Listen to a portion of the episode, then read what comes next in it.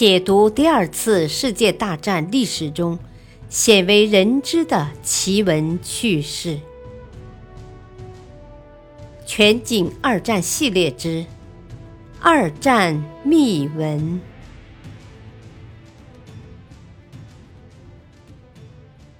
第九章：拉姆扎小组。第四集。从容赴死。之一。佐尔格通过指责战友，达到保护他们的目的。一九四一年十月十八日，日本政治保安局的大阪大佐进入首相官邸。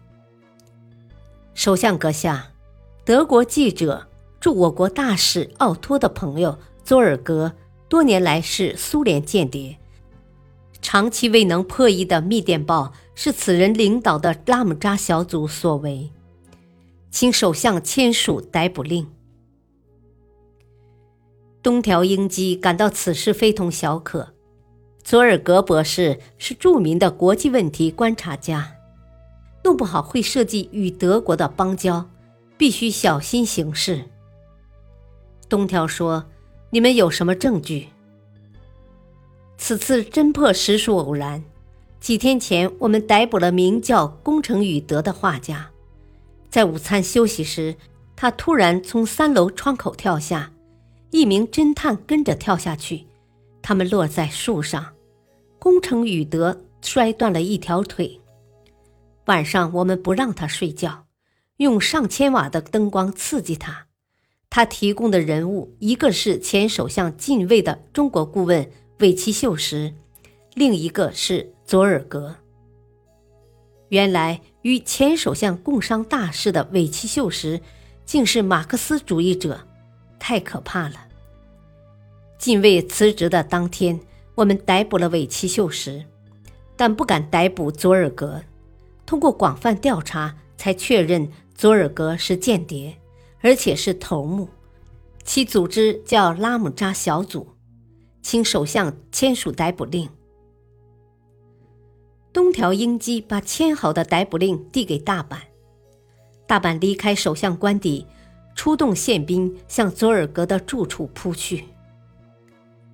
佐尔格被捕的消息轰动了全世界，奥托向日本外务省提出强烈抗议，要求会见佐尔格。日本外务省解释说，很快就会水落石出的。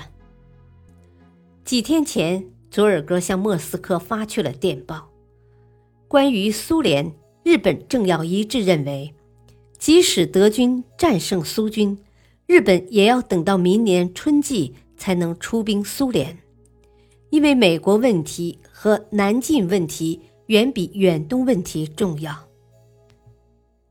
斯大林得到这份精确的情报后，把驻远东地区的主力部队调往莫斯科地区。这是佐尔格发出的最后一份情报。在警署内，宪兵想尽办法让佐尔格交代罪行。后来，佐尔格被关押到曹押监狱。佐尔格保持着冷静思考，通过身份认定保护自己。佐尔格发现日本人把他当成德国间谍了。佐尔格为了自救，招认了自己是苏联间谍。当时苏联与日本之间没有正面的军事冲突，佐尔格企图使日本人相信苏联的谍报工作并不针对日本，而是针对德国。佐尔格想让日本相信拉姆扎小组是为共产国际工作。是为了意识形态工作，而不是军事间谍。佐尔格还想让日本人相信，他们为了日本人民的利益，力图使苏联和日本之间维持和平。日本政府几次向苏联提出用苏联在押的日本军官来交换佐尔格，但苏联没有答应交换的条件。在狱中。佐尔格想到了时间，时间或许能够拯救他们。佐尔格认为，如果不久之后日苏关系发生急剧的变化，日本对待他们的态度可能会转变。为了拖延时间，第一个月里，佐尔格什么都不说。每次提审他时，他只是从审讯员的言语中套出信息，结果他受到了严刑拷打。但后来，佐尔格发现时间救不了他们。根据日本的法律，小组的每个成员都会被判死刑。在小组中，佐尔格和尾崎秀实是骨干，大部分情报出自他们之手。但武盖利奇、宫城宇德和克拉乌岑仍有活命的希望。感谢收听。下期继续播讲第四集《从容赴死》，敬请收听，再会。